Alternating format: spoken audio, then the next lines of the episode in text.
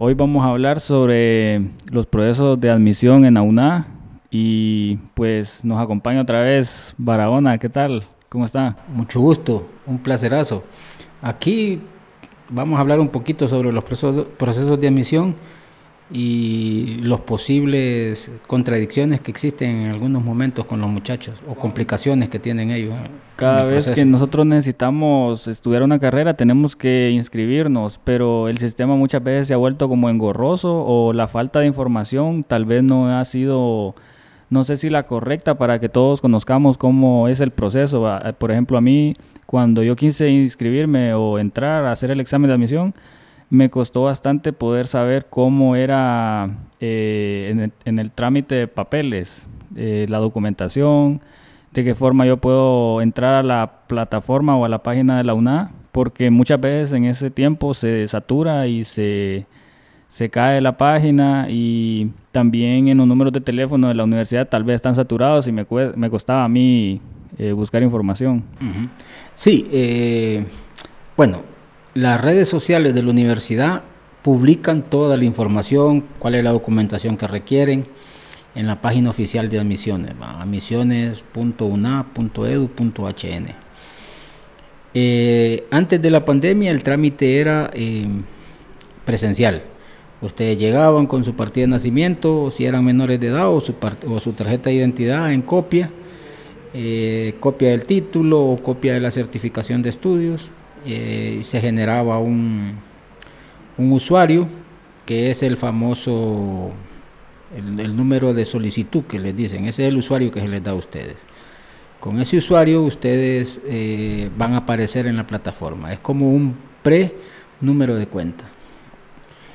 Eh, esto porque como se van a someter a un proceso de, de una evaluación, y esta evaluación o esta prueba es más que todo conocer el, el nivel que ustedes traen de, media, porque ya es un conocimiento que ustedes ya lo adquirieron y que no es nada nuevo.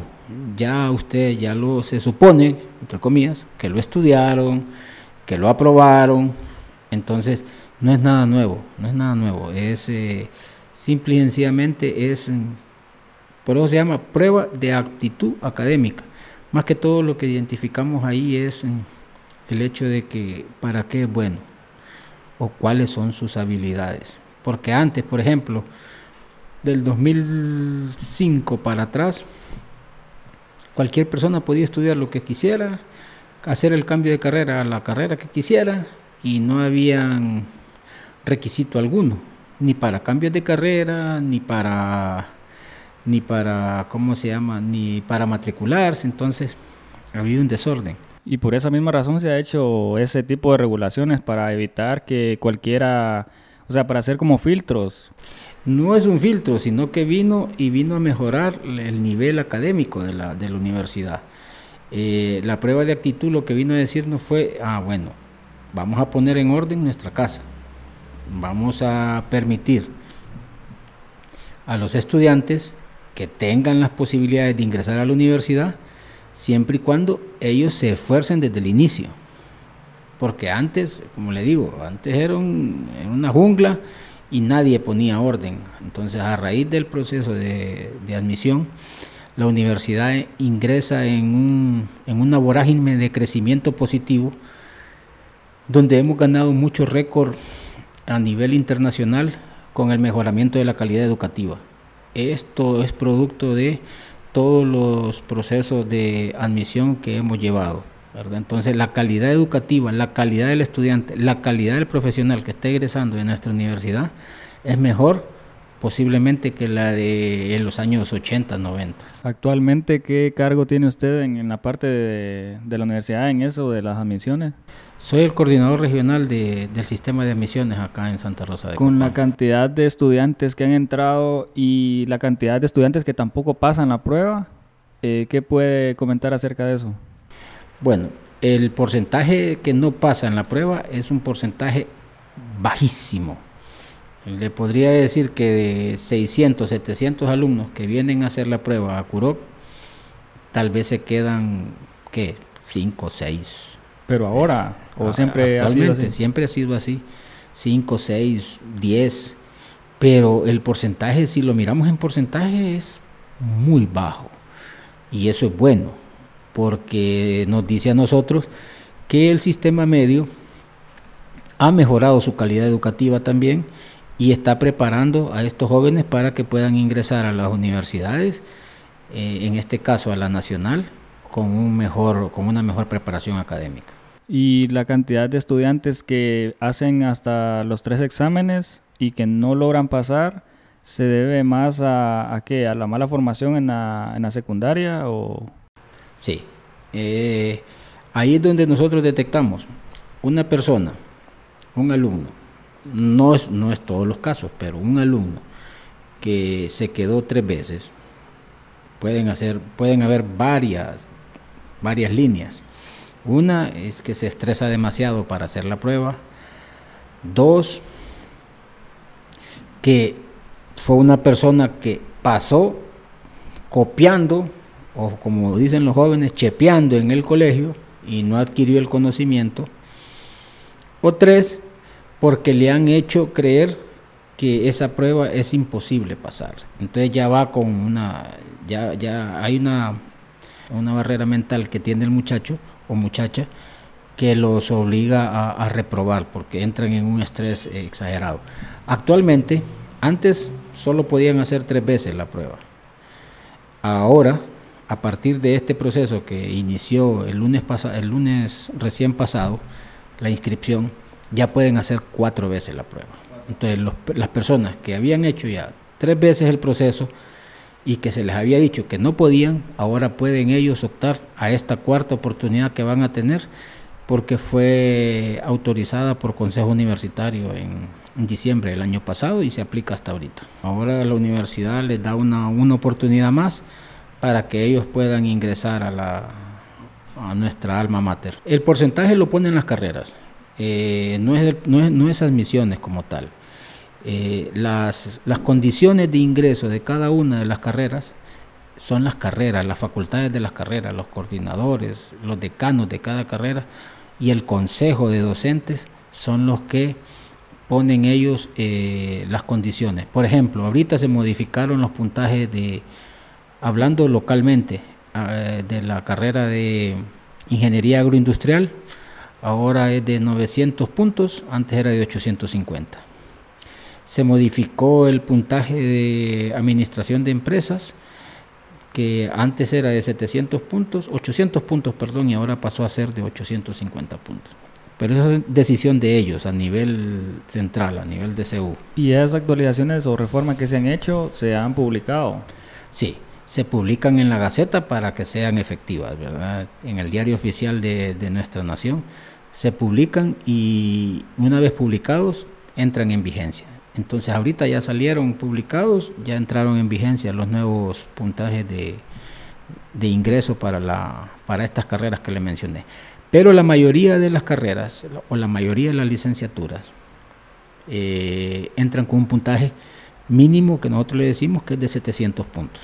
¿verdad? Toda el, el, 90% de, de las carreras de la universidad usted puede ingresar con 700 puntos. Eh, las únicas que tienen puntajes más elevados son todas las del área de ingenierías, in, eh, quitando a ingeniería agroindustrial, ingeniería agronómica y ingeniería forestal. Esas tres ingenierías no entran dentro del complejo de las ingenierías que sería civil, eléctrica, química, eh, industrial, mecánica. Todas estas ingenierías que acaba de mencionar, todas tienen un puntaje mínimo de ingreso de mil puntos para primer ingreso y si no logran los mil puntos, pero lograron 980, por ejemplo, entonces ellos tienen una, segunda opción de poder hacer un cambio de carrera, pero ya con una condicionante, que tienen que haber cursado un año continuo eh, en la universidad y que tengan ese requisito de los 950 puntos para arriba. ¿Hay alguna excepción en el caso de que no pasen el examen, pero quieran cambiar de carrera y necesiten otras clases para poder estar en esa otra carrera? Es que ahora eh, las condiciones de admisiones, los requisitos de cambio de carrera son bien, eh, bien complicados, ¿Por qué le digo complicados? No complicados, sino que son bien rígidos. Eh, por ejemplo, una persona que quiere estudiar medicina, todas las del área de la salud tienen, todas tienen, compiten por ranking. A una persona que quiere estudiar medicina, por ejemplo, el puntaje mínimo que le piden es 1100 puntos en PA y 450 puntos en PCCNS. Pero ese es el mínimo. Si usted quiere realmente estudiar medicina, usted tiene que sacar eh, 1300, 1400 puntos en PA y 500, 600 puntos en PCCNS para quedar dentro del ranking. Cuando yo digo dentro del ranking es que Ciudad Universitaria y BS, que son los campus donde tenemos eh, la carrera de medicina, una vez, eh, una BS ofrece 100 cupos por examen son 200 al año porque ahorita estamos haciendo dos pruebas. Y CU ofrece 150 cupos por, prueba. Entonces está ofreciendo 300 cupos al año. Pero ¿qué es lo que pasa? Viene una persona y le dice, no, yo saqué 1100 puntos. No, yo saqué 1050 puntos. Y saqué 480, 500 puntos en PCCNS viene, se va a asesorar de una persona que no es la correcta y esta persona le dice, sí, matriculate, vas a estar un año y después solicitas el cambio de carrera a medicina. Error. No, no es así. ¿Por qué? Porque esta muchacha pueda que cumple el requisito de tener los mil, mil cincuenta puntos y, el, y, los, y los 500 puntos en, en en PCCNS, pero a la hora del ranking va a quedar fuera siempre. Entonces no eh, puede hacer, entonces siempre va a ser denegado. Es un poco más difícil entonces en, el caso de la carrera de medicina. En todas las carreras. En todas. En todas, porque por ejemplo, eh, usted viene, eh, a usted, usted que sacó la carrera de desarrollo local, desarrollo local, la licenciatura en educación física, que es la que estudié yo, estas entran con 700 puntos. Pero vino Onan y vino Carlos y en la prueba sacamos 750 puntos. Onan se matriculó en desarrollo local y Carlos Barahona se matriculó en licenciatura en educación física. Pero a Onan se le antojó estudiar ya cuando iba en el primer año de desarrollo local, no le gustó desarrollo local y decide estudiar administración de empresas o ingeniería agroindustrial. Prácticamente está descartado. Porque el dictamen que genere el coordinador de la carrera va a ser un dictamen desfavorable. ¿Por qué? Porque en primer lugar, el primer punto para poder continuar con el proceso de cambio de carrera es el puntaje que usted tiene en paga. Ajá, y si a nosotros nos dice de que para poder ingresar a la carrera de administración de empresas son 850 puntos y usted tiene 750, automáticamente está, está descartado. Está descartado. Entonces, en ese caso, le toca que volver a hacer el examen. Ya no puede. Ya no puede. Ese es el otro error, que mucha gente se les dice, matriculate, genera un número de cuentas, saca las generales y después puedes hacer el examen. No, una vez que ya usted tiene un número de cuenta, es imposible por ningún punto, imposible, imposible, que usted pueda volver a hacer la paga.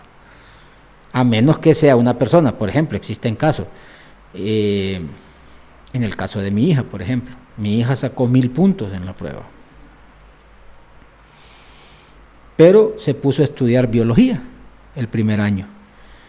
Estudió biología y ya en el camino no le gustó mucho porque había que tocar animales y todo, entonces Mm, esto no es conmigo.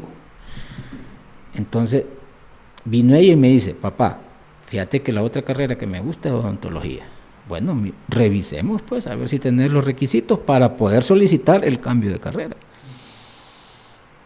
Y miramos, ah, mi hija tiene mil puntos y tiene, em, no ha hecho la PCCNS. que es un requisito para ingresar a odontología, al área de la, de la, de la salud. Entonces, ¿qué es lo que tiene que hacer ella? Tiene que ir a hablar con la coordinadora. La coordinadora va a ver que estuvo todo un año matriculada. Todo el año matriculada. Que sacó X clases y tiene mil puntos. Ajá, para cambio de carrera en odontología dice que para primer ingreso son mil puntos, pero para cambio de carrera son 950 puntos. mi hija cumplía los dos. Porque le sobraban más bien puntos. Le sobraban puntos. Entonces el, dictamen de ella fue favorable. Ese dictamen, la coordinadora de la carrera de odontología lo manda a admisiones y admisiones le habilita la plataforma para que ella se pueda inscribir solo en PCCNS. Ah, ya no puede porque ya tiene un número de cuenta. Entonces ella hace la PCCNS, la pasa y actualmente está estudiando odontología. Ajá. Entonces el, objetivo es siempre hacerle alto puntaje a la PA para poder hacer ese montón de cambios. ¿Cuántas veces se pueden cambiar de carrera? Eh, no es que no las veces que quiera. El máximo que puede cambiarse es tres. Tres. Tres veces. Porque si empieza a cambiarse, a cambiarse, a cambiarse, entonces no, está, no, sabe qué es lo que quiere. Pero ese es en el caso de alguien que se le surgió la idea de cambiarse eh, una segunda vez, tercera vez, eh, por el hecho de que no se sentía cómodo, no sabía sí, lo Que pasa, pero ahí entramos en otro proceso. Si él se cambia dos veces, entonces ya nosotros lo mandamos a una a BOAE, que es la Vicerrectoría de Orientación de Asuntos Estudiantiles entonces, eh, para que él reciba algún tipo de ayuda psicológica para que deje de estar haciendo ese montón de cambios. Porque cada cambio de carrera también representa un costo económico, ¿verdad? Son 200 lempiras por cada cambio de carrera que usted hace. Alguien que quiera entonces cambiar o que no sepa qué estudiar, eh, solamente estando en la universidad puede asesorarse de UAE. No, ellos pueden, con, el número de solicitud, ellos pueden acercarse a BOAE y solicitar que les den orientación y BOAE con, gusto les ofrece la orientación. Sí, porque esa sería otra solución al, problema de los cambios de carrera, que para poder evitar que se cambien a futuro, poder recibir esta charla psicológica con ellos antes de matricularse a una carrera, que podría ser también algo adecuado para muchas personas que no saben qué estudiar. Sí, otra, otro problema que nosotros tenemos en el medio es que nuestros padres quieren que estudiemos muchas veces lo que ellos no pudieron estudiar. Entonces eh, entramos en esa vorágine de que vos vas a ser médico, o yo soy médico, vos vas a ser médico. Y aquel no quiere ser médico, aquel quiere ser ingeniero. Sí, la, la decisión. Pero, pero el papá lo obligó, el jodido es inteligente, pasó las clases y todo, y se metió a estudiar medicina. Pero en el camino, lejos de irse motivando, se va frustrando porque él no quiere medicina, él quiere ingeniería X. Entonces, eh, muchas veces los papás influimos negativamente en nuestros hijos. Entonces hay que dejarlo ser a ellos, que ellos tomen, desde ahí, desde que ellos ingresan a, la universidad, hay que dejarlos que tomen sus propias decisiones.